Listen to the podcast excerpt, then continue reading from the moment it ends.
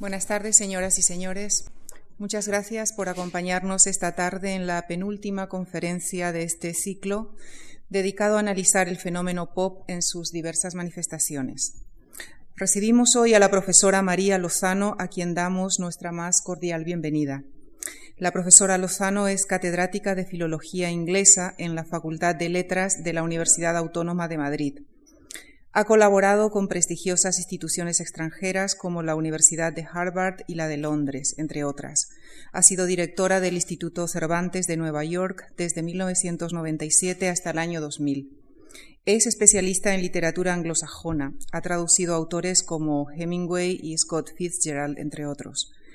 con el sugerente título de El día que murió Billie Holiday y James Dean entró definitivamente en la literatura,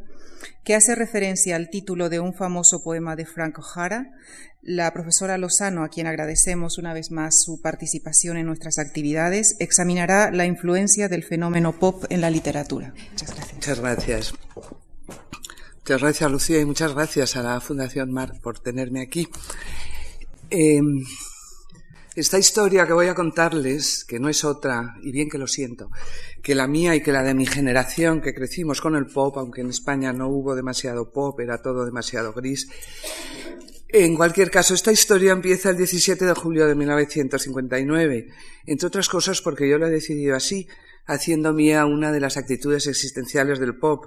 tanto la erradicación de las fronteras entre cualquier cosa que sea el arte y la vida, como la selección de un momento en el azar de lo cotidiano para fijarlo como momento magistral, inaugural o significativo, para enmarcarlo en conferencia o en pared, como hiciera Warhol con la sopa Campbell, con Marilyn, con Jackie Kennedy. Pero no solo es eso, claro, porque ese carácter azaroso que empezó como inversión en vida se transformó hace ya mucho tiempo en inversión crematística, artística, en museo, monumento, editorial o discográfica, de forma que lo que fue grito en Bob Dylan o en The Doors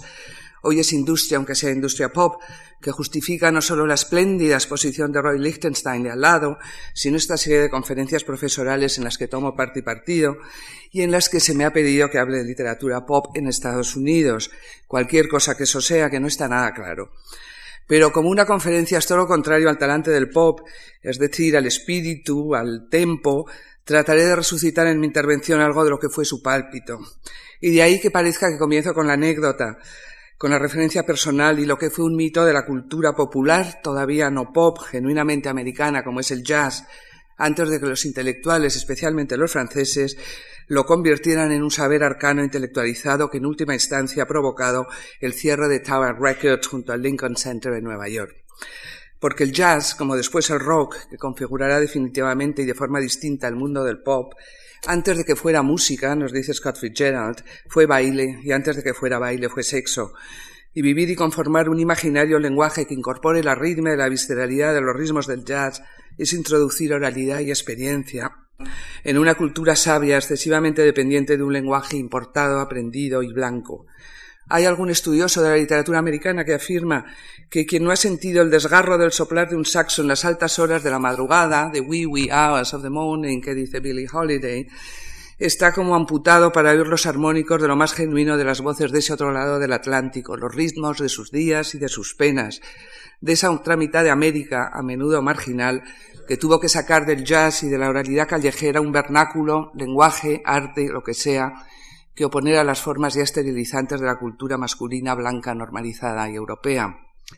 Y ese 17 de julio de 1959, con el que he decidido empezar este relato, no es otro que The Day Lady Died, el día que murió Lady, en el maravilloso y eufónico título del poema con el que Frank O'Hara decidió celebrar a Lady Day, que no Lady D, eh, como era conocida Lady Day, Nuestra Señora del Jazz, Billie Holiday.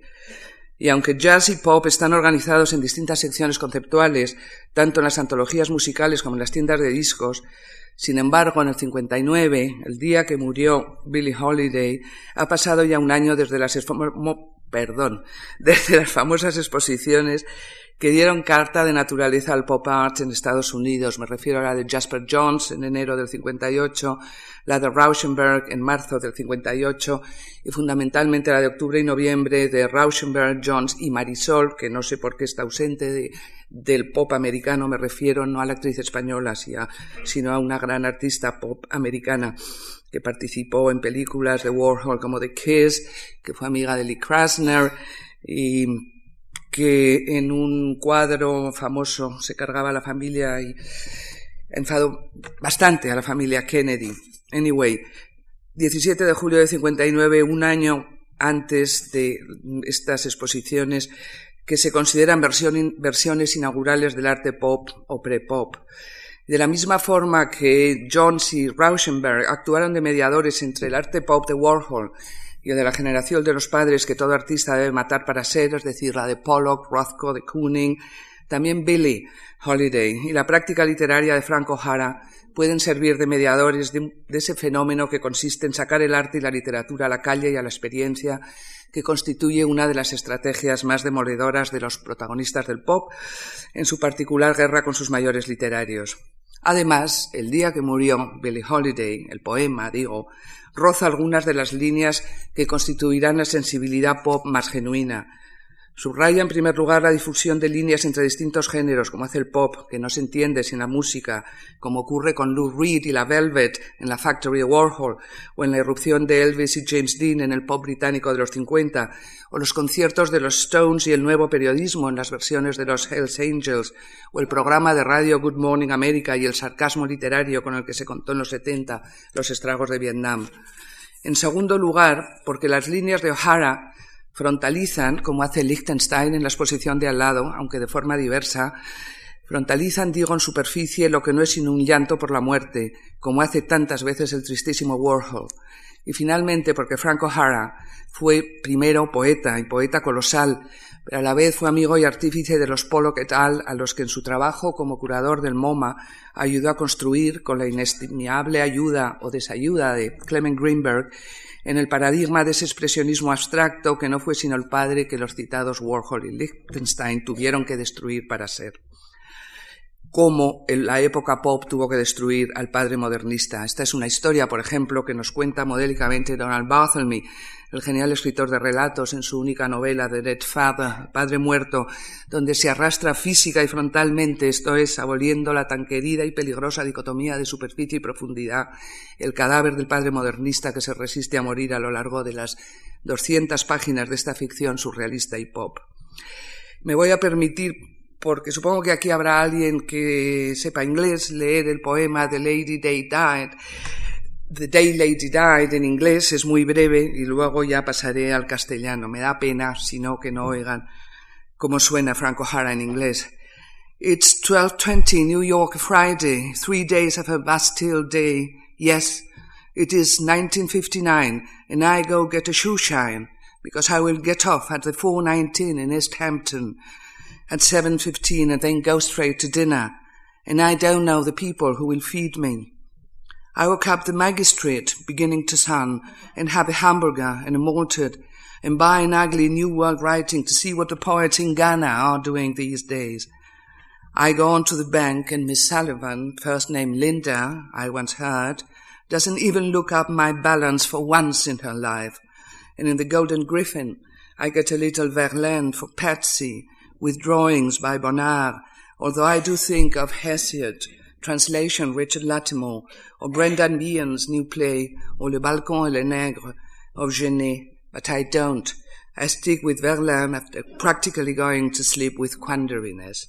And for Mike, I just stroll into Park Lane liquor store and ask for a bottle of Strega.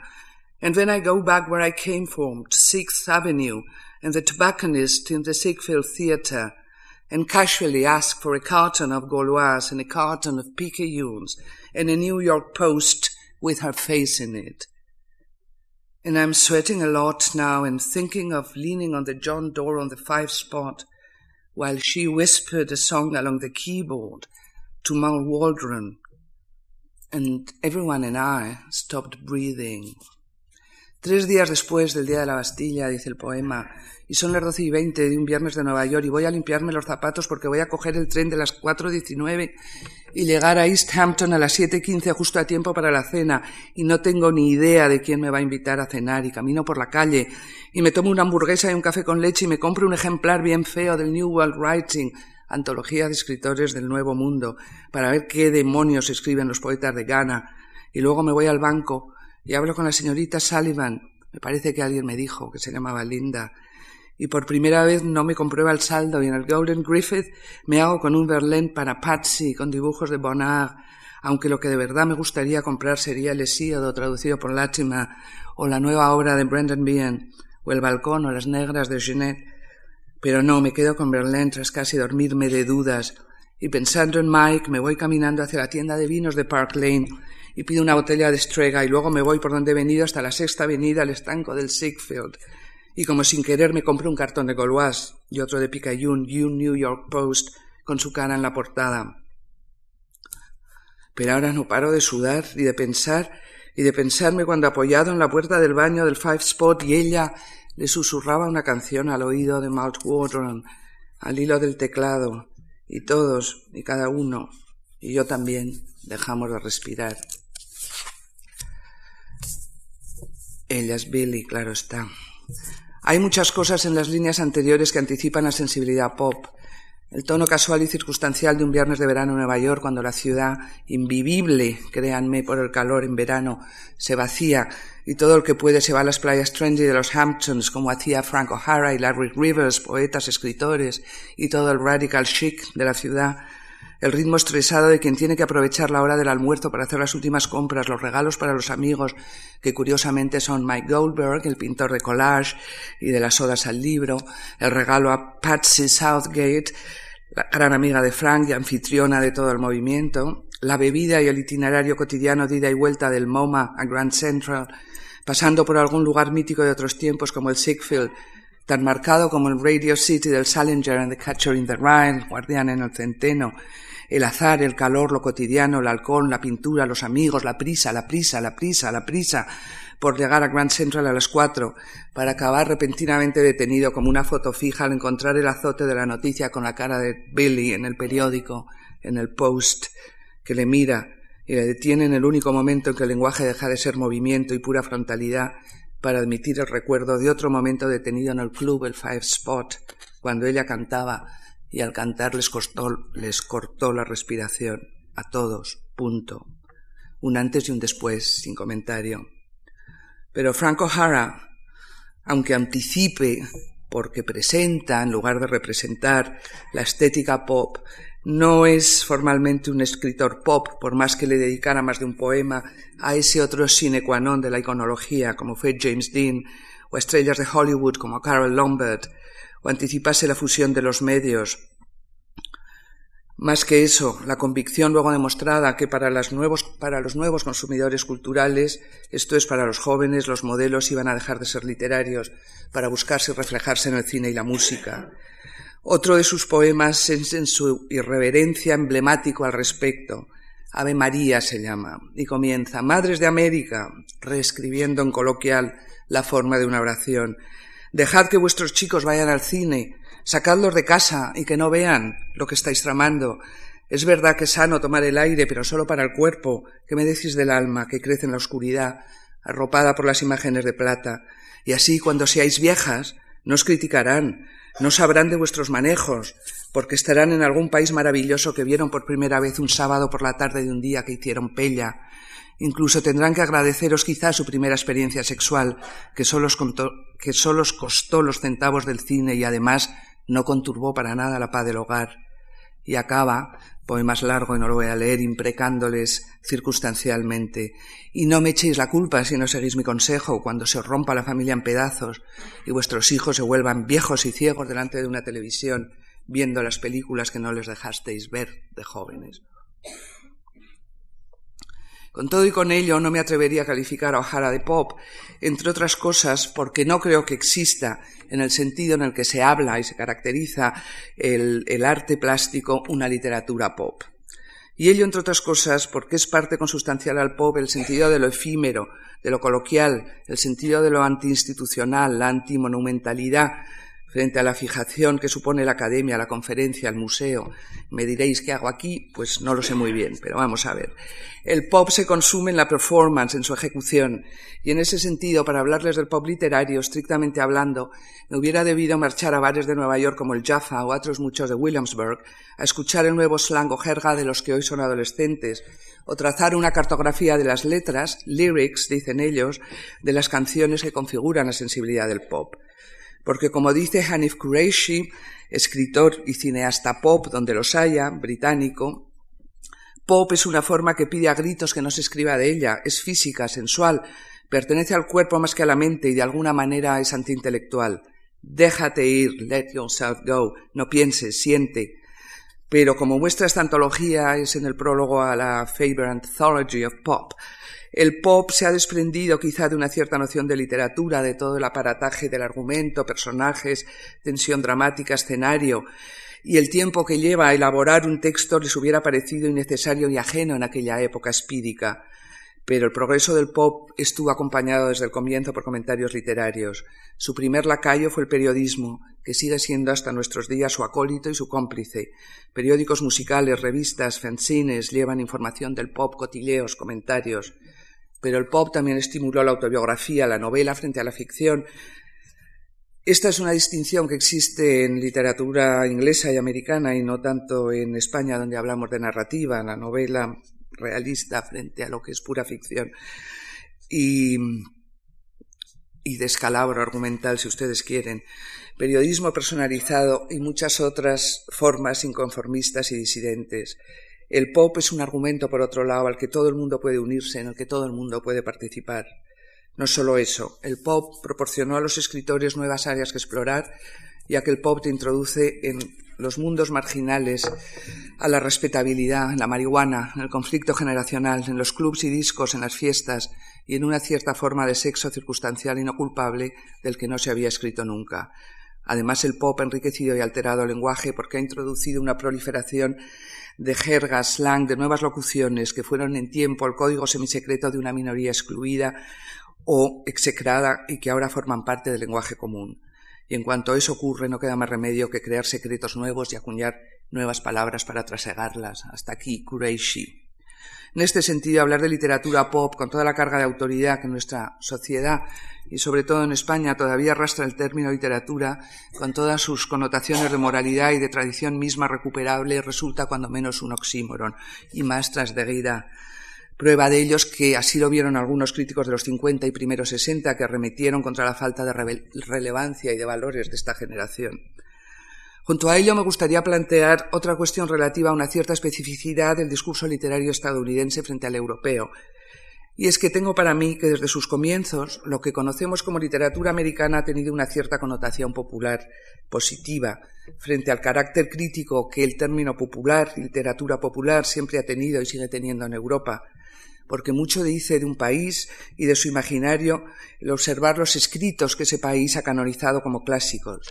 Y si echamos la vista atrás, comprobamos con un punto de asombro que frente a la tradición literaria europea del artista prístino, que en tiempos secularizados ejecuta un arte por el arte sustitutivo de otro tipo de trascendencia, ya sea un romántico como Hölderlin, un realista como Flaubert o un moderno como Rilke, el clásico americano es el Walt Whitman, que titula su obra monumental Hojas de hierba,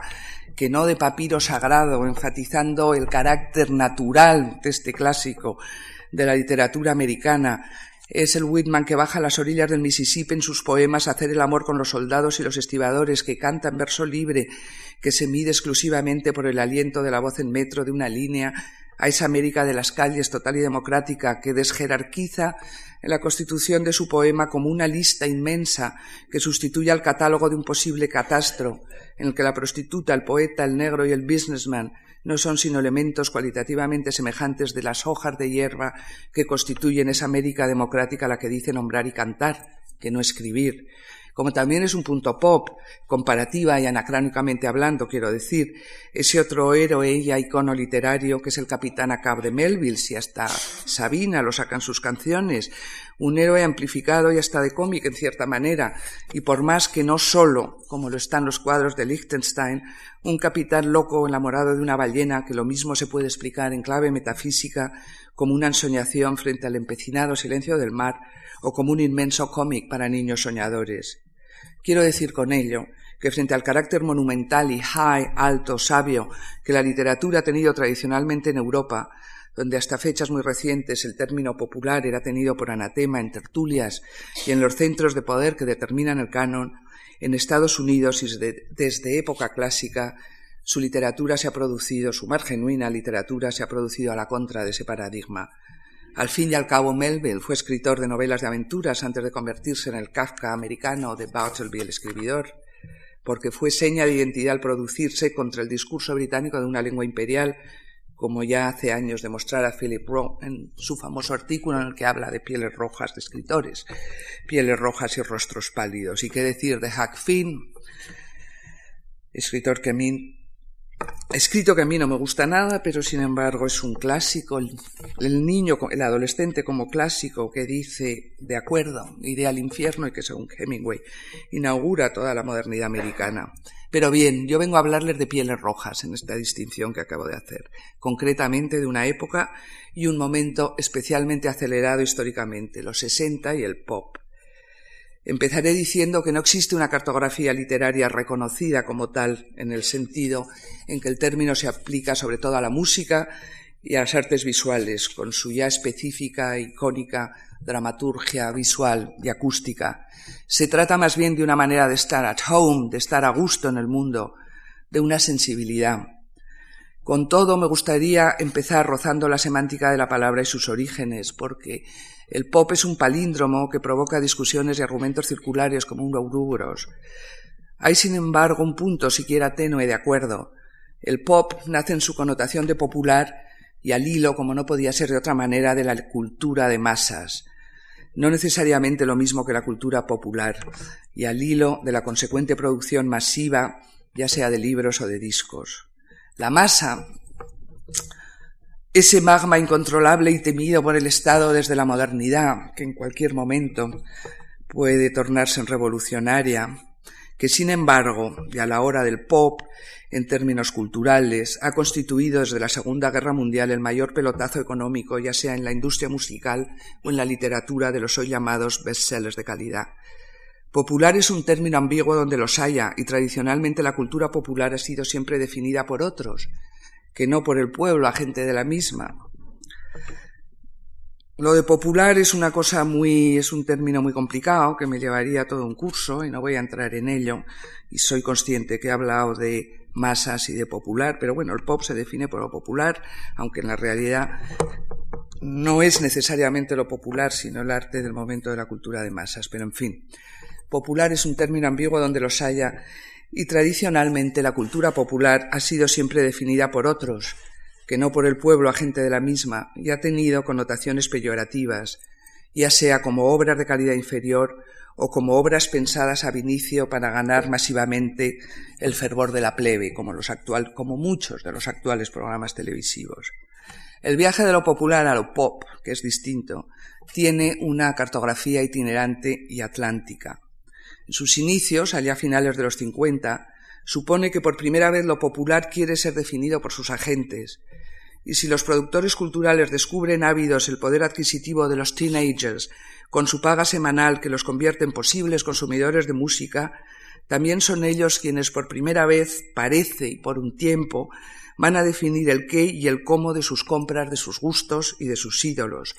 Las caderas en movimiento de Elvis Presley en su gira británica con su disco Heartbreak Hotel hicieron más por el desarrollo del pop, me temo, que el manifiesto programático de Richard Hamilton, del que luego hablaré, faltaría más, en la instalación de la estética pop. Los productores descubren en la citada gira el poder colectivo de los jóvenes, con una sexualidad que clama gritos para expresarse, por materializarse, por ocupar el centro de una escena que rompa con el aburrimiento tanto del mundo de los mayores como de los modelos culturales sabios y trascendentes que proponen. Descubren asimismo, sí y esto es trascendental para el pop, un público mayoritario femenino. La sexualidad reina, pues, en el mundo del pop Come on, baby, light my fire, y con él su inevitable corte, sentido de lo efímero, de aquello que se agota en su obligado cumplimiento, así como eso que en inglés se llama exhilaration, el gozo, el placer, el salirse de uno mismo hasta los límites, sin olvidar tampoco Elvis, James Dean y sus secuaces, Warhol, Capote, Mailer, la posibilidad de recrearse en una personalidad pública con su pulsión de gozo y de muerte. Las pulsiones incontrolables de las masas que temían los filósofos de la modernidad, libres y por primera vez articuladas en ciertos modelos por la industria cultural, que por un tiempo breve, digo, antes de que los más genuinos comenzaran a morir uno tras otro, les cedió el protagonismo. El pop, por otra parte, como escuela artística, ya dije más arriba que era un Ouroboros, encontró su manifiesto. Los artistas británicos que conformaron el Independent Group, el grupo independiente, decretaron en una exposición en el ICA de Londres, año 1956, denominada This is Tomorrow, esto es mañana, la extinción de las fronteras entre cultura sabia y entre arte sabio y arte popular, introdujeron los objetos de uso cotidiano domésticos en el discurso artístico, frontalizan la vieja distinción entre forma y contenido, superficie y cualquier cosa que constituya el interior, y miraron en su torno para, por decisión personal, definir cualquier cosa que en el mismo fuera considerada artística. Casi al mismo tiempo, Richard Hamilton definió el pop programáticamente en los siguientes términos. Pop art, el arte pop es popular, diseñado para una audiencia de masas, transient, transitorio, una solución a corto plazo, expendable and easily forgotten, prescindible, fácilmente olvidado, low cost, de bajo coste, mass produced, de producción masiva, young, joven, dirigido a la juventud, witty, ingenioso, inteligente, sexy, que no necesita traducción, glamorous, que creo que tampoco, y big business. Creo que la definición parece clara, como ya lo estaba en el famoso collage del 47 de Paolozzi, I was a rich man's plaything, yo fui el juguete de un señor rico, en el que se apunta ya al viaje americano del pop, la fascinación de Paolozzi por las texturas de la abundancia consumista del inmenso e inacabable espacio físico y de una sexualidad exhibida y sin problemas, porque en lo que en los independientes ingleses responde a la contemplación de la devastación posbélica con sus diferentes ramificaciones sociales y el sentido de monotonía y grisura generalizada del Reino Unido, se convierte en Estados Unidos en estallido de vida frente a historia, de presente frente a pasado, de gigantismo frente a insularidad y me van a permitir ahora, el pop es un palíndromo, repito, que me detengan otros significados de la palabra según nos la cuenta el diccionario, que no deja de ser un mapa del mundo, como decía mi viejo profesor Blecua. Y el pop es también y fundamentalmente, insisto, sonido. Y si insisto en el sonido, en la furia, si ustedes quieren, es por la calidad presencial que el sonido tiene frente a la historia detenida de lo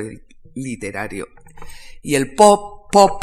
quiere decir, en inglés y en americano, una explosión corta y abrupta y desde el año 1591, un disparo de un arma de fuego desde 1728, el nombre de una bebida efervescente, el ginger ale, es un verbo también que quiere decir explotar con un estallido, disparar, moverse deprisa, repentina, inesperadamente, sinuosamente, diminutivo de padre, ya en los aburridos cuarenta, e incluso oferta de matrimonio, to pop the question. Ah, y finalmente es eh, un modismo para el acto de morir, pop pero esto ya de 1764. Y sin olvidar la genealogía de pop popular, ah, que es la académica, querría recuperar esta otra serie para dar con ella el pistoletazo de salida al pop estadounidense estallido, arma de fuego, movimiento, disparo y muerte, porque la sociedad de consumo americana, tan distinta de la grisura inglesa contemporánea que la admira y se mira en ella, estoy hablando de los 50, 60, empieza a disparar bienes de consumo en los 60 a la vez que estallan disparos bien reales, ya sea el William Burroughs del almuerzo desnudo, disparando a una manzana puesta en la cabeza de su mujer real, no es un cuadro ni una literatura, en el DF mexicano, acto beat y pop donde los haya. Es el Norman Mailer, hoy viejo y canonizado, este ancianito, pero que entonces, tras una fiesta en la Factory Warhol, dispara un tiro a su mujer, quote, suya, comillas, mientras seas capaz de empuñar un cuchillo es que todavía hay amor. Dice, lo siento, el pop es muy machista. Un episodio que aparecerá en la más pop de sus novelas, en American Dream, un sueño americano, donde el héroe, Rojak, tira por la terraza a su mujer, recuperando así su ego lastimado en una novela intelectualmente obscena. Pero también los disparos son bien históricos y bien reales y bien icónicos por su difusión mediática y popular, y me refiero a John Fitzgerald Kennedy en el 62, Bobby en el 69, Martin Luther King, el de Warhol, el de los Soledad Brothers, de los Soledad Brothers, y todas las violencias que también nos contara Angela Davis, por citar solo los más espectaculares, en el sentido que le da Baudrillard a la sociedad del espectáculo, que es otro de los signos definitorios del pop estadounidense. Estalla la bienpensante sociedad estadounidense y con ella el hombre del traje gris de White o el del Risman de The Lonely Crowd de la sociedad solitaria contempla asombrado a sus cachorros invadir la escena y adoptar el protagonismo, porque se establece aquí una curiosa y a mi juicio dolorosa realidad. A la par que quien quiera que sea que dirige la economía descubre el poder adquisitivo de los jóvenes, estos adquieren protagonismo cultural, icónico, mediático y agencial, quizá el más importante, y se instalan en los medios como los héroes del presente. Por primera vez parece que el pueblo define lo popular, así se entiende el éxito masivo de Holden Caulfield en The Catcher in the Rye, El guardián en el centeno de Salinger, el, héroe adolescente que introduce la jerga de adolescentes a la contra en la novela, cargándose la phoniness, como le llama él, eh, del mundo de los mayores. Pero la otra cara de la moneda es el Peter Panismo que se instala como moda y modelo, ya sea en la figura del andrógino Warhol, más tarde en Prince, ya sea más peligrosamente en el joven que no quiere crecer, tan querido a los modelos americanos, y ya se sabe que quien no quiere crecer no acaba nunca de ser sujeto autónomo. De ahí que yo diga que la producción americana más peligrosa es la de Walt Disney, pero eso es harina de otro costal y me llevaría muy lejos. No dejen a sus hijos ver las películas de Walt Disney. Algo de eso, de este Peter Panismo, le pasó a Truman Capote Truman Capote, Truman Capote, quizá la prosa más elaborada y perfecta de su generación, que una y otra vez en Other Voices, Other Rooms, otras voces, otros ámbitos, The Tree of Night, The Grass Harp, El Árbol de la Noche, El Arpa de Hierba, modela y fija las versiones de petermanismo en icono cultural. Hay un cierto sentido por el que podemos decir que Capote es el gran significante del pop como modo de estar en el mundo, más que como escritura. Lo digo porque encarna lo que las candilejas de los tiempos tienden a focalizar, la juventud como esplendor. Ay, Warren Beatty y Natalie no están lejos. esplendor en la hierba. Bueno, capote. El esplendor de sus relatos y ficciones, la violencia consustancial al drive dionisíaco que en los tiempos exigen, sobre todo en su modélico Cold Blood, a sangre fría, el asesinato gratuito en el pueblo de Kansas, cuya crónica escribió con la precisión y el control necesario de quien sabe que tiene una bomba de éxito literario en las manos y es capaz de guardarlo hasta el mismo momento de la ejecución, la ejecución real de los asesinos, con la misma frialdad que un promotor inmobiliario espera hasta el momento en que el terreno ha sido recalificado para lanzar su obra a los medios. Y last but not least, la fiesta. Capote, la fiesta, dirán ustedes, sí, la fiesta de lanzamiento de la novela In Cold Blood, a sangre fría, la novela de un asesinato real realizado por 30 dólares. Porque este Oscar Wilde de Alabama, como algún crítico lo ha denominado, tuvo que construirse una imagen mediática basada en el escándalo de su primera portada del artista andrógino en Starlete, de otras voces, otros ámbitos, para entrar en la ficción de su tiempo y circunstancia. Este huérfano del sur, hijo de Miss Alabama, fundó, fundió que no fundó, fundió totalmente su extraordinario y majestuoso talento estilístico, para algunos el mejor de su generación, en la construcción del más brillante álbum iconográfico americano. Esta carrera tuvo su momento culminante en una fiesta en el Plaza Nueva York en 1966, donde invitó a más de 500 amigos íntimos con ocasión de la publicación de la A Sangre Fría, y donde los Rothschild, los Kennedys, los Nureyev se daban la mano con Mayles y Vidal y se prolongó en sus constantes apariciones televisivas en los programas de Johnny Carson y Dick Cavett. Definitiva, un Proust que nunca escribió su a la recherche, pero que generó una industria mediática en imágenes como pudimos ver sin ir más lejos el año pasado con la película Capote.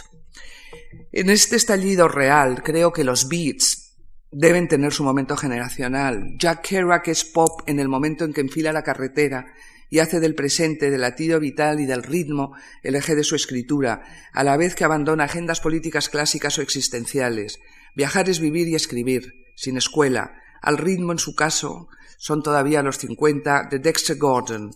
Con ellos y on the road estallan viejas y perversas seguridades, la familia, el matrimonio, el trabajo seguro, y con ellos la hipoteca, la encimera, el ahorro, la previsión, las canas, el cansancio de vivir esperando.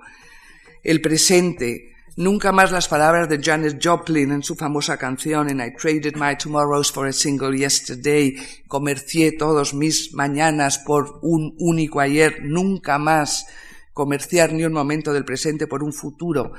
y por un ayer cualquiera que éste sea. Lo que ha estallado es el paradigma viejo como la muerte por el que los padres, los ancianos, los sujetos cualquiera que estos sean que están en situación de saber y en principio de poder, mantienen a sus hijos, a sus jóvenes en un, en un estado anticipatorio y dilatorio, por el que se les sustrae la gratificación de los deseos sexual, sensual, económica, la que sea, hasta el momento en que demuestren haber llegado a la madurez y al aburrimiento, con lo cual sus pulsiones vitales ya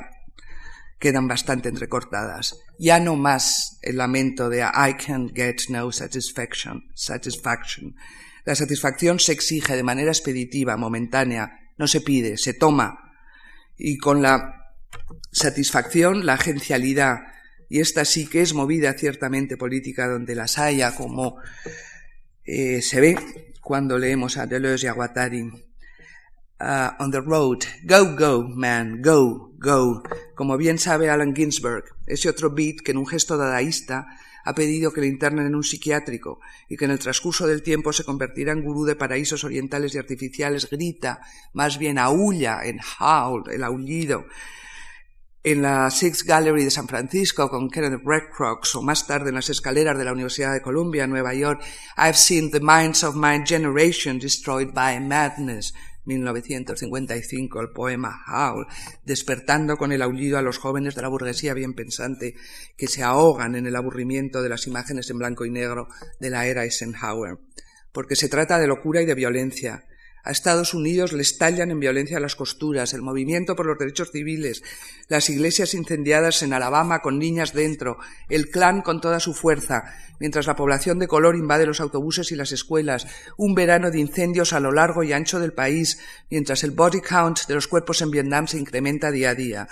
Jimi Hendrix encarna la violencia de las calles y los guetos, con los riffs de su guitarra y su erotismo abierto en la escena, mientras Dylan grita que los tiempos están cambiando y llama, llama, llama desesperado a las puertas del cielo que no se abren, knock, knock, knocking on heaven's door.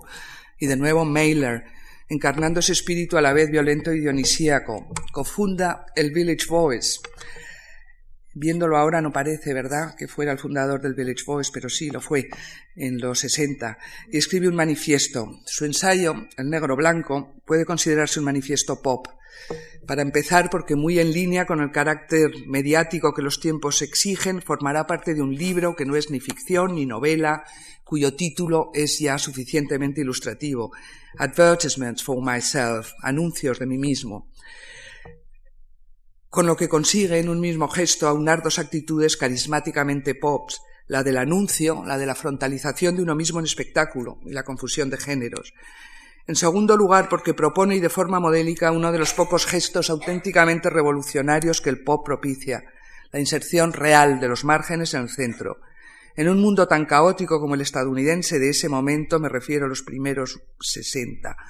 propone que el hombre blanco, el square, como él lo denomina, se vuelva negro, y adopte no solo la pericia del negro urbano marginal del gueto para sobrevivir en la ciudad violenta, sino directamente sus estrategias de violencia como forma de vida. Hoy solo se puede ser psicópata, nos dice. Hipster es el término que acuña. El hipster habla, y ese es otro de los logros de Mailer, una lengua marginal, underground, de gueto, cercana al borborismo, casi en la línea del silencio. El hipster, el negro blanco, es el que se arriesga, el que explora la violencia que crece en su interior, la locura que crece en su interior, el que no tiene miedo a enfrentarse al tigre que todos llevamos dentro. Ni qué decir tiene que tras este negro blanco están las lecturas de William Price y la terapia del orgasmo de aquella época. Con todo, dice Mailer, y con toda razón, Nunca nada será tan obsceno como un día en la vida del general Westmoreland, en aquel momento dirigiendo las tropas en Vietnam. Baby, take a walk in the wild side. Es el momento North Beach de San Francisco, antes, muy poco antes de que fuera cooptado e instrumentalizado por el discurso oficial. Un minuto antes, si ustedes quieren, de que se cumplieran las profecías de Marcuse en Eros y Civilización y esa energía libidinal de potencial tan revolucionario se canalizara en la industria pop. En 1959, pues, murió Billie Holiday y es también, marca también una especie de frontera mediática por la que lo marginal se convierte en producto de consumo. Los beats ocupan la portada del Time y del Life, se convierten en fenómeno mediático. Todo parece estallar con el pop del disparo. Norman O'Brown publica su vida contra la muerte. Tiene lugar el primer festival todo esto en el 59, de música de Newport, Godard en Francia estrena al final de la escapada y Truffaut los 400 golpes. El beat está dando paso al rock y una cierta vieja idea de Bohemia, la del village neoyorquino, el Venice West de Los Ángeles, North Beach de Frisco, empieza a alucinar sin metáforas con el LSD que colorea esa novela generacional que nos ofrecerá Pynchon and the Crying of Lord 49, novela pop donde las haya, es el año en que el Living Theatre monta The Connection de Jack Beck Gelber. Quizás sea el teatro el primer género literario que explota en violencia, en violencia y disparo las distinciones genéricas y las viejas piedades, así como la misma idea de literatura, teatro de la calle, teatro vivo, teatro del ridículo. Abandona el espacio escénico y sale a la calle llevándose consigo todo tipo de barrera. El texto es solo un elemento más en una producción total. Julian Beck y Judith Malina fundan el Living Theatre, se instalan en un viejo almacén de la calle 14. Todos se instalan en viejos almacenes, sean factories o lo que fuere. The Connection, la obra que montan, no deja de ser un melodrama donde unos seres drogados esperan no a Godot, sino al contacto del título, el hombre que debe aportarle su dosis cotidiana de droga. Mientras esperan, no es que abandonen su papel, sino que bajan a pedirle el dinero que necesitan al público, mientras los regidores e, e iluminadores se afanan con los focos y una banda toca físicamente y no enlata una serie de riffs de Dexter Gordon. El Levin conoce el exilio, mientras, mientras monta espectáculos cada vez más agresivos donde la hibridación reina, textos del Yi King, relatos asídicos tomados de Martin Buber, la Cábala y el psiquiatra escocés Ronald Lane se producen como conjuros y oráculos en un viaje espiritual que alterna ritos como el de la copulación universal, que nos hacía sin ilustrar el slogan de los tiempos, hace el amor y no la guerra, con visiones y acciones en una espiral ascendente. En 1969, el Performance Group montará Dionisios, donde entre fragmentos de Eurípides volvemos a encontrar un ritual inspirado en la cultura de los papúes de Nueva Guinea, por el cual, y lo siento, una serie de hombres desnudos han de pasar necesariamente por el túnel formado por el arco de las piernas de una fila de mujeres también desnudas y en pie y ahorcajadas en un ceremonial de renacimiento. El Dropout Tune-In sal fuera, métete dentro, pues el pop no se puede traducir, de la juventud que toma por asalto las calles, sus días y sus noches, en un ceremonial que tiene mucho de colectivo, quizás se deja leer más en el teatro que en la novela. Y aunque no tengo tiempo en una hora para fijar sus momentos estelares, paralelos a los que por otra parte en música fueron también conciertos estelares, Woodstock et al., sí querría al menos citar la ópera bufa Viet Rock, 1966, cuando caen las bombas, que hacen los Vietcongs? They rock. Cuando estallan Napalm, que hacen los Vietcongs? They rock. Ay, cómo les gusta, cómo les gusta a estos chinitos nuestro rock and roll. Esto ocurría en el año 66, año paradigmático en el que Barbara Garson estrena un documento de época, Macbeth, que no Macbeth, Macbeth, caricatura de Johnson grotesco, medio Macbeth y medio Padre Ubu, o El oso de Michael McLeod, un sainete donde la iconología pop pura, Jean Harlow, en Rubia Platino y Billy the Kid, un místico del asesinato, se entregan en escena un duelo erótico en una lengua que oscila entre el preciosismo y el lenguaje animal. Gar, grror, grrayor, acaba diciendo Billy the Kid, para acabar en la más pura tradición del western, y lo vuelvo a sentir, en un cunilingus que constituyó un escándalo. El estallido pop es parodia y sarcasmo porque nada hay más obsceno que el circo mediático americano en los días de la guerra de Vietnam. Arthur Coppett estrena en el 64 El día que las prostitutas vinieron a jugar al tenis. Iconografía de lo cotidiano y de la sociedad de consumo. La escena es el Country Club, donde un buen día desembarca un Rolls Royce psicodélico, lleno de prostitutas que inmediatamente se ponen a jugar al tenis sin las consabidas braguitas, para después cortar los hilos telefónicos y sembrar el caos generalizado, en una serie de prácticas divertidas que no considero oportuno contarles aquí. El teatro es gesto y performance, y estamos muy cerca del pop canonizado y artístico, del de aquí al lado. Es happening. Claes Oldenburg, por ejemplo, al que siempre se le asocia en trilogía con Warhol, Liechtenstein y también Rosenquist, montará sus propias performances, como también lo hará Warhol. Y cuando Oldenburg formule su famoso manifiesto, parece que le estamos leyendo un manifiesto de muchos escritores. Estoy por un arte que sea erótico, político, místico, este Soldenburg, que haga algo más que sentarse en el culo de un museo. Estoy por un arte que surja sin saber qué es arte, un arte con la posibilidad de partir de cero, un arte que se enrede con la basura cotidiana y consiga hacer algo con ello, un arte que imite lo humano, cómico si viene al caso, violento, lo que sea que necesite para ser, un arte que salga de la chimenea como un pelo negro y se disperse por el cielo, un arte que se le escape a un perro cuando se caiga del quinto piso de un edificio, un arte que chupa a un niño después de quitar el envoltorio del papel de caramelo, un arte que se fume como un cigarrillo, que huela como un par de zapatos, estoy por un arte que ondee como una bandera o que ayude a sonarse la nariz como un pañuelo, estoy por un arte de quitar y poner como unos pantalones, que tenga agujeros como unos calcetines, que se coma como un trozo de tarta, o que se abandone con desprecio como quien abandona un trozo de mierda. Estoy por un arte en el que te puedas sentar, estoy por un arte con el que te puedas limpiar los mocos o las uñas de los pies, estoy por un arte debajo de las faldas, también por un arte de cazar cucarachas, estoy por un arte de la conversación entre la cera y el bastón de un viejo, estoy por un arte que se abra como un mapa, que se pueda agarrar como agarro tu brazo, que puedas besar como besas a tu perro, que se expanda y que cruja como un acordeón un arte en el que puedas escupir tu última cena como quien escupe en un mantel. Estoy por un arte que te diga la hora o también que te diga la calle que buscas. Es muy largo. En fin, estamos Oldenburg. Estamos ya definitivamente en los 60 y es la hora de la mofa y la burla de instituciones y seguridades, iconoclastia. Los escritores le siguen los pasos a Kerouac y al Holden Caulfield de Salinger, de los que han heredado una lengua definitivamente oral con la que se pierden por los paisajes urbanos reivindicando distintas versiones de locura como forma de estar en el mundo. Richard Fariña, and been down so long it looks like up to me. He estado down, he estado abajo, he estado deprimido tanto tiempo que me parece que ya estoy arriba. Pasa el tiempo que le queda hasta la incorporación a filas experimentando con el mezcal, de cama en cama entre la nueva izquierda y dudosos gurús de todo pelaje. Lo mismo puede decirse de The Sidelong Glances of a Pigeon Killer de David Boyer, donde el tiro al blanco se convierte en arte, llevar al relojero el cadáver de una hormiga para que lo pese una necesidad imperiosa, la televisión en el fondo sonoro que mata toda posible ecología, y las papeleras en la única fuente que queda de conocimiento. Hay un elemento de surrealismo práctico en los textos de los sesenta, una especie de neodadá, entre ellos querría destacar a Hubert Selby,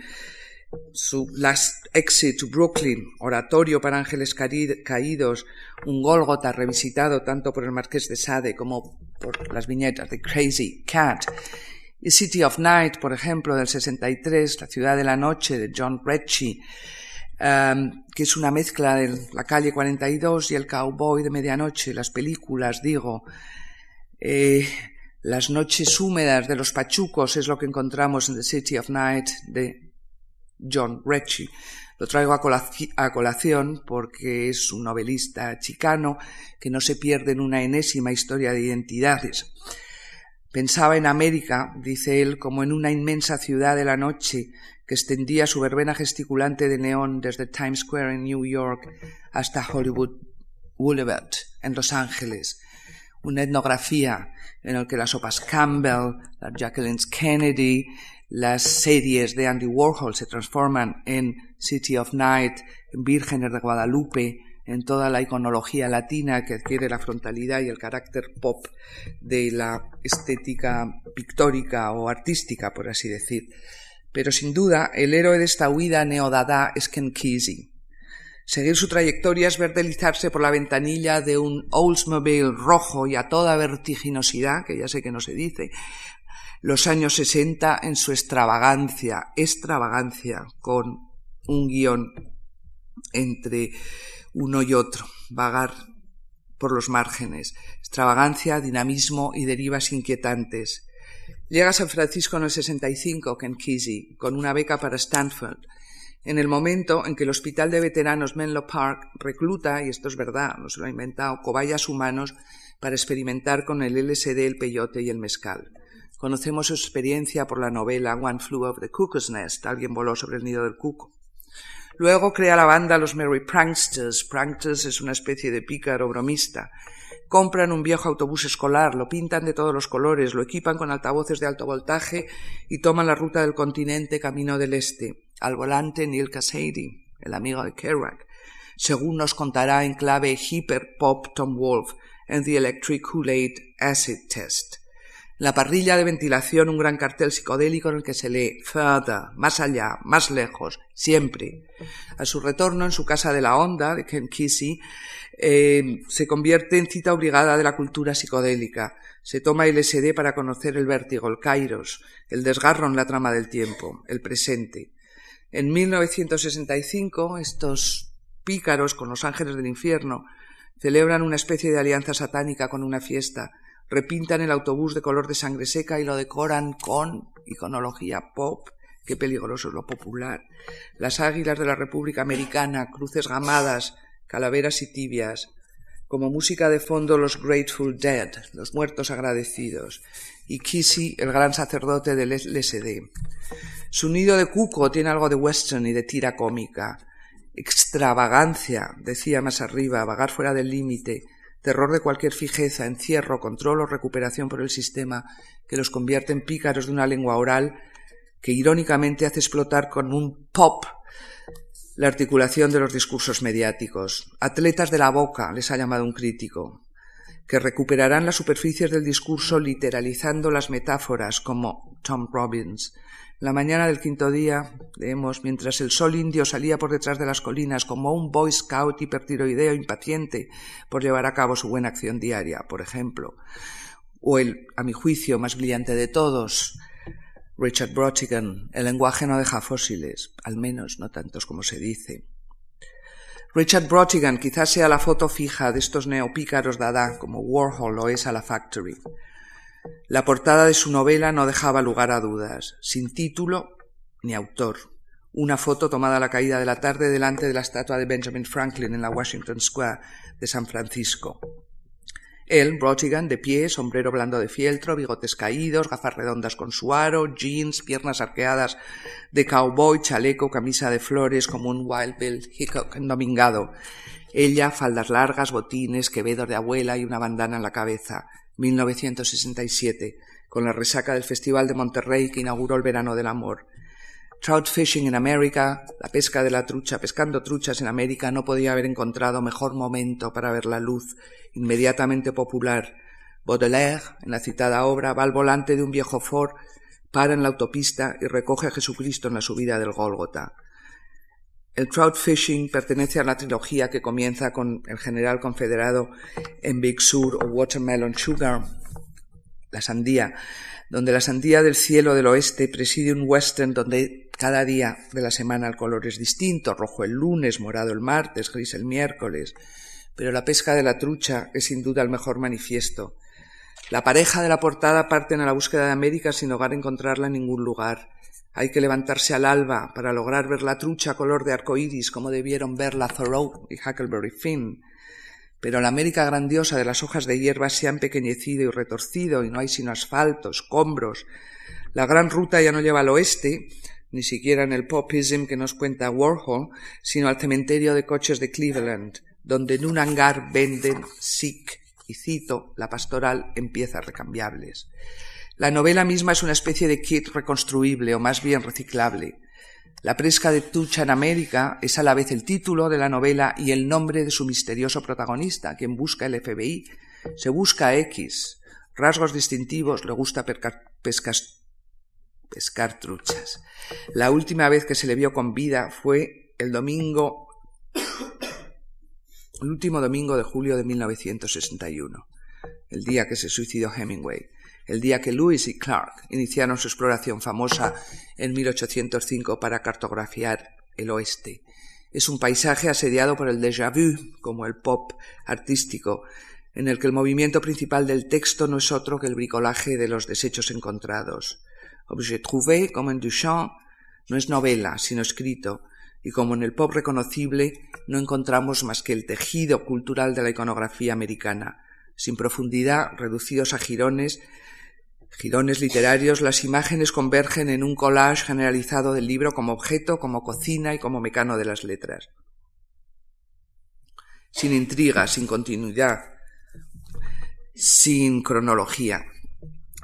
Tom Wolfe, decíamos más arriba, hizo la crónica de los Merry Pranksters de Kissy, y quizás sea él, él, y su apropiación personificada de lo que se vino a llamar nuevo periodismo el nombre que más visiblemente se asocie con la estética pop. Por un lado, la crónica pegada a los hechos de las distintas factories donde se cuecen las violencias, las imágenes. Por otro, la definitiva guillotina de la literatura con mayúscula. Ya en el 61, Philip Roth, antipop, donde los Haya escribía que el americano medio del siglo XX no le queda tiempo de escribir, agobiado como está tratando de entender, hacer creíble mucho de lo que pasa en la sociedad americana. Le deja estupefacto, le enfermece, le enfurece, en definitiva, constituye una vergüenza para su magra imaginación. La actualidad está continuamente superando nuestro talento y la cultura escupe cada día figuras y personalidades que constituyen la envidia de cualquier novelista. La realidad parece superar al escritor y es ahí donde Wolf lanza su proclama y reivindica, como los artistas pop, el retorno a la realidad y a la crónica de esa desmesura y cotidianeidad de nombre propio América, a través del único medio capaz de lidiar con la misma, el periodismo. El nuevo periodismo será así el lacayo y articulador de la gaze del pop, en una época en que la ficción americana, John Barth, Coover y tantos otros, se retrotrae sobre sí misma. Hay en los nuevos periodistas muchos de los elementos con los que se ha descrito la estética de Liechtenstein. La ferocidad de su actitud representacional, enfática hasta la paradoja, que convierte la cuestión de escala, el gigantismo neodadá de Liechtenstein, en articulación poética de la escritura, la fijeza en los estereotipos culturales, la confrontación entre lo visual y lo verbal, el surrealismo invertido de las imágenes del pop, que no solo introducen lo cotidiano en el cuadro, sino que lo desnudan de toda connotación poética e imaginaria, la repetición y la serie como necesidad de percepción contemporánea. Wolf quiere ser el manta en la calle de sus tiempos con prosa sincopada y onomatopeica, registra el ritmo de la calle y publica a partir de 1965 sus escenas de América en vivo, eh, ya sea en carreras de coches o ya sea en Vietnam, filmando con palabras plano a plano, pegado al miedo, en un montaje en estacato las sensaciones de un piloto de caza con Wolf parece realmente que has estado allí en la ofensiva de Tet, con el miedo de la ofensiva de Tet, enero del 68, cuando las 25 toneladas del F-4 se precipitan al vacío como un tren de mercancías lanzado a 200 kilómetros por hora, en una guerra que ya empieza a ser vieja y que el piloto siente ya perdida. El nuevo periodismo He dicho ya que es el lacayo del pop y a la vez y sin contradicciones el desvelador del surrealismo real que fue Vietnam para toda una generación. Michael Herr, Guy Talese, Philip Caputo, reales, surrealismo real y al reverso de la moneda de esa otra violencia vintage que retrata la estrella del periodismo gonzo, como se les llama a estos nuevos periodistas, Hunter S. Thompson, ya sean los Hell Angels, o en Fear and Loathing in Las Vegas, A Savage Journey to the Heart of the American Dream, miedo y odio y asco en Las Vegas, un viaje salvaje al corazón del sueño americano, donde una carrera automovilística en Nevada termina en una descripción paranoica y alucinada de un Las Vegas donde América retorna al más puro salvajismo, entre el neón y el invasivo color naranja de los hoteles Howard, que más tarde retratará Max Apple en The Oranging of America, el, el cómo, el anaranjamiento de América. Max Apple está fascinado por los hoteles Howard Johnson, por los cereales Kellogg's, por el Midwest y por Disney y nos da una, en esta novela una versión del Reader's Digest del Génesis. Dios contempla el mapa de situación de la red de moteles de Howard Johnson y vio que eran buenos. ¿Qué es lo que les hace cubrir de naranja? Los Howard Johnson son todos naranja. Esta tierra antes verde y salvaje. No es la pulsión del interés, sino la creación. Cada civilización tiene el gen del que se merece y en una civilización de origen esencialmente burgués como este, la única forma que puede adoptar el interés comercial no es la epopeya, sino el pop. Eso dice Max Apple en The Origin of America. Pero si no tengo tiempo de detenerme en todos los nuevos periodistas, sí quiero hablar de una mujer. La primera que sale, el pop, es esencialmente machista. No digo que posteriormente no los haya. Hay toda una cohorte de mujeres, desde Edith Sedgwick que circulan en torno a estos héroes machos del pop, pero solo más tarde aparecerán con pulsión y visión mediática. Pero sí quiero hablar de John Gideon, eh, que con el mismo ojo clínico de Wolf, para sajar la iconografía de esta América de neón y platino, pero ya con un atisbo nunca explícito de la locura de muerte real que se le va colando en las rendijas en un momento en que lo popular está siendo cooptado por los medios que le despojan con ello de toda su posible capacidad liberadora. En The White Album, el álbum blanco que titula con referencia explícita a los Beatles y que incluía canciones como Rocky Raccoon y Bungalow Bill, escribe la violencia surreal de Hugh P. Newton, el líder de los Panteras Negras, y entrevista ensemismada al Jim Morrison grabando para The Doors. Con todo el acmé del libro, se sitúa dolorosamente en ese 9 de agosto de 1969 en Cielo Drive, Los Ángeles, cuando Gideon descubre junto a la policía el cuerpo reventado y destripado y a cadáver de Sharon Tate. Se acabaron los sesenta. Es el momento reconocido en el que todo basculó por un momento en una fiebre homicida. Ese 9 de agosto, epicentro de nuestros terrores. ¿Será verdad ese miedo de la modernidad a la masa? Viene a continuación el repliegue sobre uno mismo, de Medicaid, y sobre formas tradicionales y planas de contar. El pop deja de ser popular en literatura a la par que en el arte se canoniza y se disemina, pero sus lecciones siguen informando lo más genuino e interesante de la literatura americana, como en el caso de Donald Barthélemy, que sin embargo, y retomando la figura del palíndromo que hablaba antes, siendo pop se convierte en escritor de élite. No debe extrañarnos porque ya en el 58 Nabokov, escritor de élite donde los haya, Escribe párrafos como el siguiente. En la ciudad gay de Leppingville le compré cuatro libros de cómics, una caja de dulces, una caja de compresas higiénicas, dos Coca-Colas, un set de manicura, un reloj de viaje con una esfera luminosa, un anillo con un topacio de verdad, una raqueta de tenis, unos patines con sus correspondientes botas blancas, unos prismáticos, una radio portátil, un chicle, un impermeable transparente, gafas de sol y más ropa y más ropa y unos shorts y toda clase de vestidos disparatados de verano. Evidentemente es el profesor comprándole entera la iconografía americana a su Lolita, a la ninfet. La fascinación del profesor por la ninfet y también la fascinación de la vieja Europa por el consumo ad libitum americano. Eh, Hablando de Barthélemy, em, los títulos de sus primeras colecciones de relatos, Come Back, Dr. Caligari, Snow White, eh, ya tienen una referencia muy precisa y explícita a elementos del pop, como son el cine, em, en el caso de Dr. Caligari, los cuentos maravillosos aunque su Blancanieves se gigantiza, como en Liechtenstein, y desarrolla toda una didáctica de placeres culpables, que es el título Guilty Pleasures de otra de sus obras posteriores. Pero quizá lo más revelador de, Barthel dentro del pop eh, es que, como algunos artistas, ha hecho de los materiales de desecho el material de su escritura. Me acerqué al símbolo, nos dice en la montaña de cristal, uno de sus relatos, con todas sus capas de significado, pero cuando lo toqué se transformó en una bella princesa. Y en la citada Blancanieves del cuento trata de enamorar a sus enanitos, dándoles cuenta de la basura que rodea todos sus días. Eh, em, tengo aquí una cita muy larga que les voy a, ahorrar.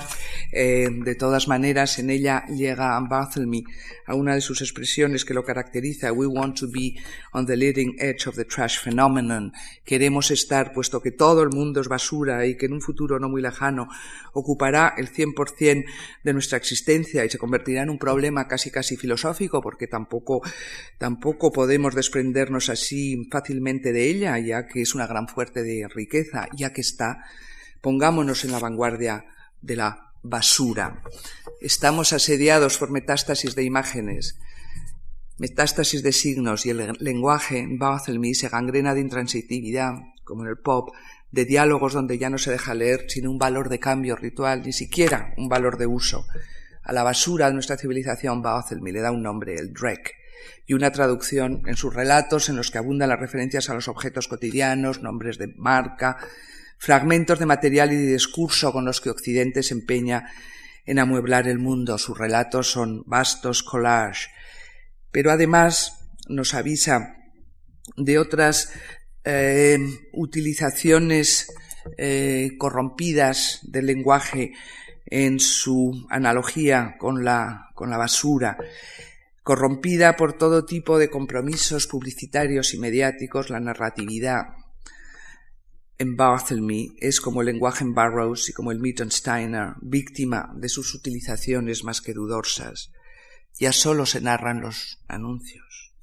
Pero mientras que Burroughs denuncia todo lenguaje como vírico e infeccioso y se empeña en destruirlo para no ser contaminado, Barthélemy no deja de oscilar entre dos métodos de defensa. Por un lado recupera métodos narrativos enfáticamente populares para explotar sus efectos y concederles una cierta posibilidad de hacer pasar un mensaje adverso o crítico, y por otro se dedica a destruir pacientemente todos esos procedimientos, desmontando toda lógica narrativa. El objetivo es demostrar que en el mundo de hoy la literatura no le queda la imaginación narrativa, no digo a la otra, fuerza de coherencia o de transformación encontramos las técnicas pop aplicadas a la escritura, frontalización, repetición con diferencia, exploración de paralelismos seriados y fundamentalmente la perversión de la utilización mediática de los signos. Como dice en el relato la señorita Mandible, me creí que como había conseguido una mujer que estaba hecha de todos los signos de mujer, belleza, encanto, dulzura, perfume, habilidades culinarias, había encontrado el amor. Brenda, leyendo esos mismos signos que han confundido a la señorita Mandible y a Swan, creyó que nunca más se aburriría. Todos nosotros, la señorita Mandible, yo mismo, Brenda, todavía creemos que la bandera americana denota una especie de rectitud. Punto. Los signos son signos solo, y algunos de ellos mienten. Pero decía más arriba que en su escuela, aun incorporando las lecciones, y voy a acabar en un minuto, más audaces de la estética pop, se convierten en escritores de culto y de élite, paralelamente al proceso por el cual el pop en Estados Unidos, me refiero, y en literatura, abandona su componente revolucionario y liberador de los 60 y se convierte sencillamente en lo que es hoy en día, la plusvalía de lo popular, puro estilo, estilo como plusvalía, por así decir, y en palabras de Jameson, el estilo que corresponde a la lógica del capitalismo tardío.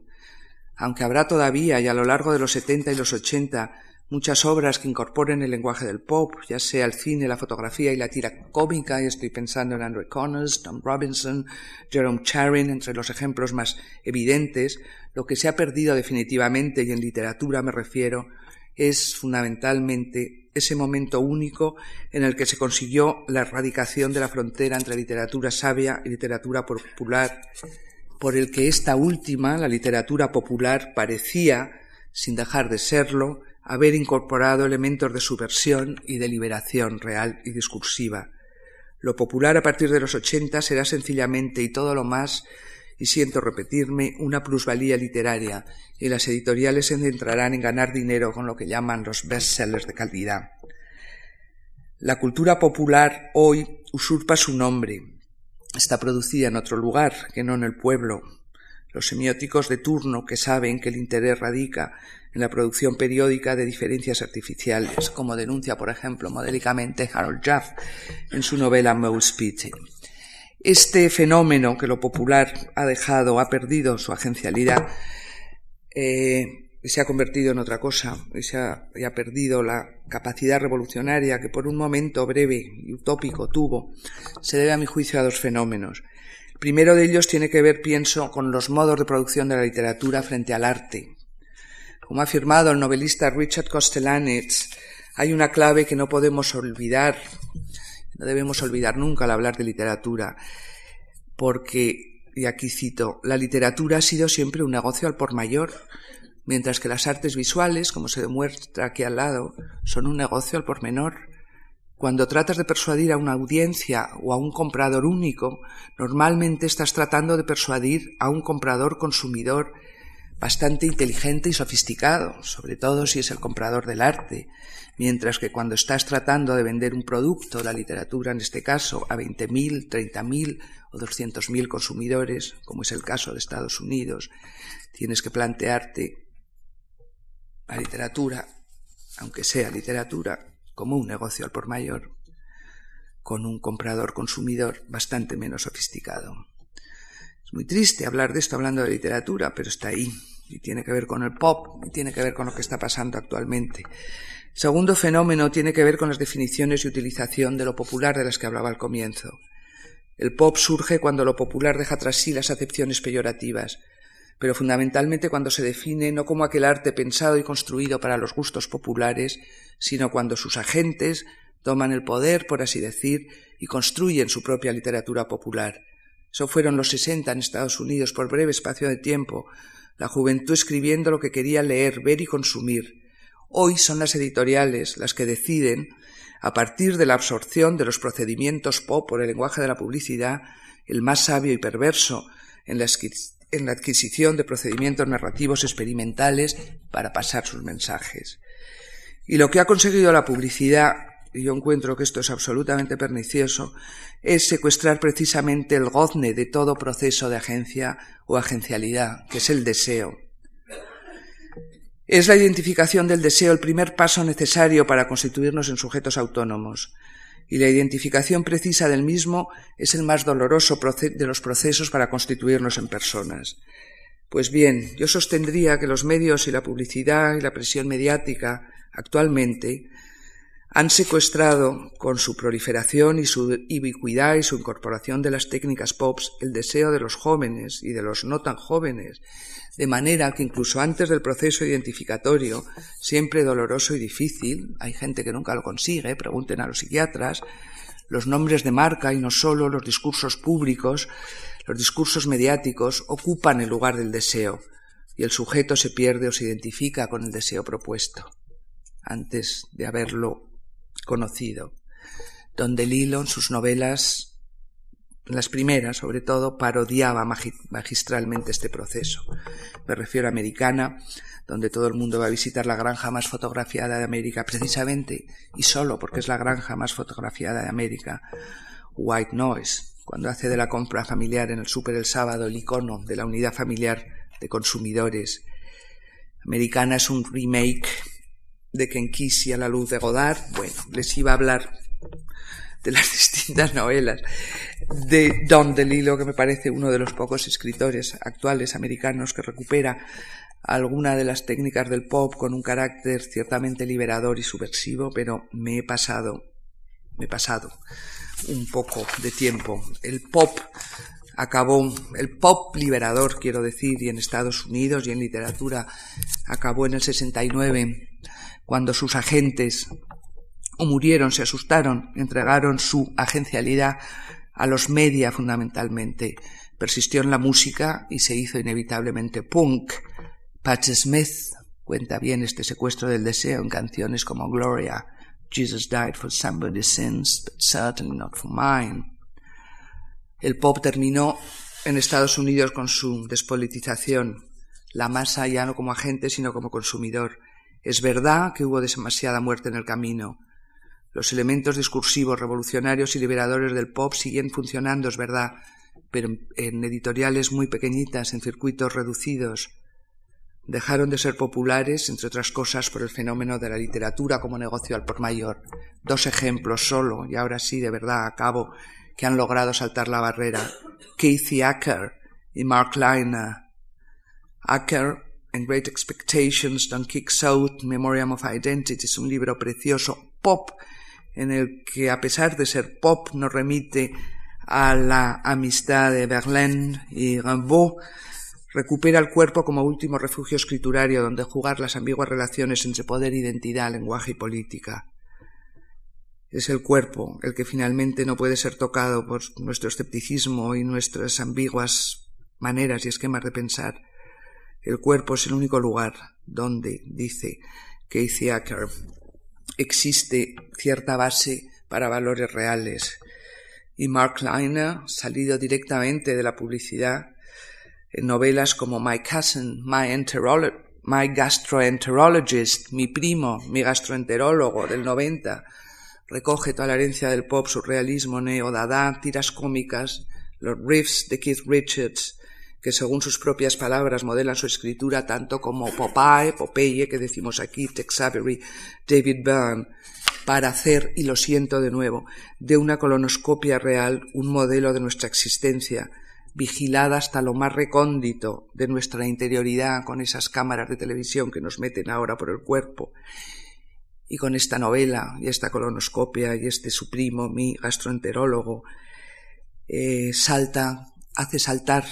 los modelos discursivos contemporáneos científicos y biológicos de las ciencias de la salud que constituyen hoy,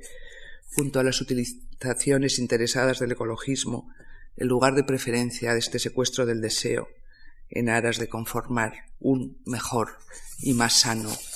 consumidor. He dejado a muchos y sobre todo a muchas en el tintero y mi mood es literariamente pesimista y me temo que elitista por aquello de la literatura al por mayor.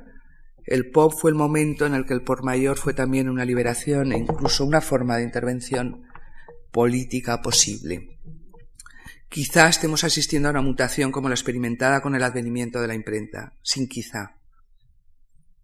El exceso de información quizá nos deje sin un lenguaje propio, en el sentido de construido personalmente. Si es así, ¿a qué seguir enredando con literaturas? Pues como yo ya soy muy vieja, me remito a un viejo conocido que escribió páginas espectaculares sobre el pop y la fascinación que subyace a la cultura del espectáculo y decía, es Roland Barthes, y decía, le langage, c'est une pont. Je frotte mon langage contre l'autre. C'est comme si j'avais deux mots en guise de doigts ou de doigts au bout de mes mots. El lenguaje es una piel. Froto mi lenguaje contra el otro. Es como si tuviera palabras en lugar de dedos, o dedos al filo de mis palabras. Por eso sigo enredando en literatura y también por William Gass. And when some line of yours have set in other mouths to moving, making sense with those sounds, is that not better than a kiss? Y cuando algunas líneas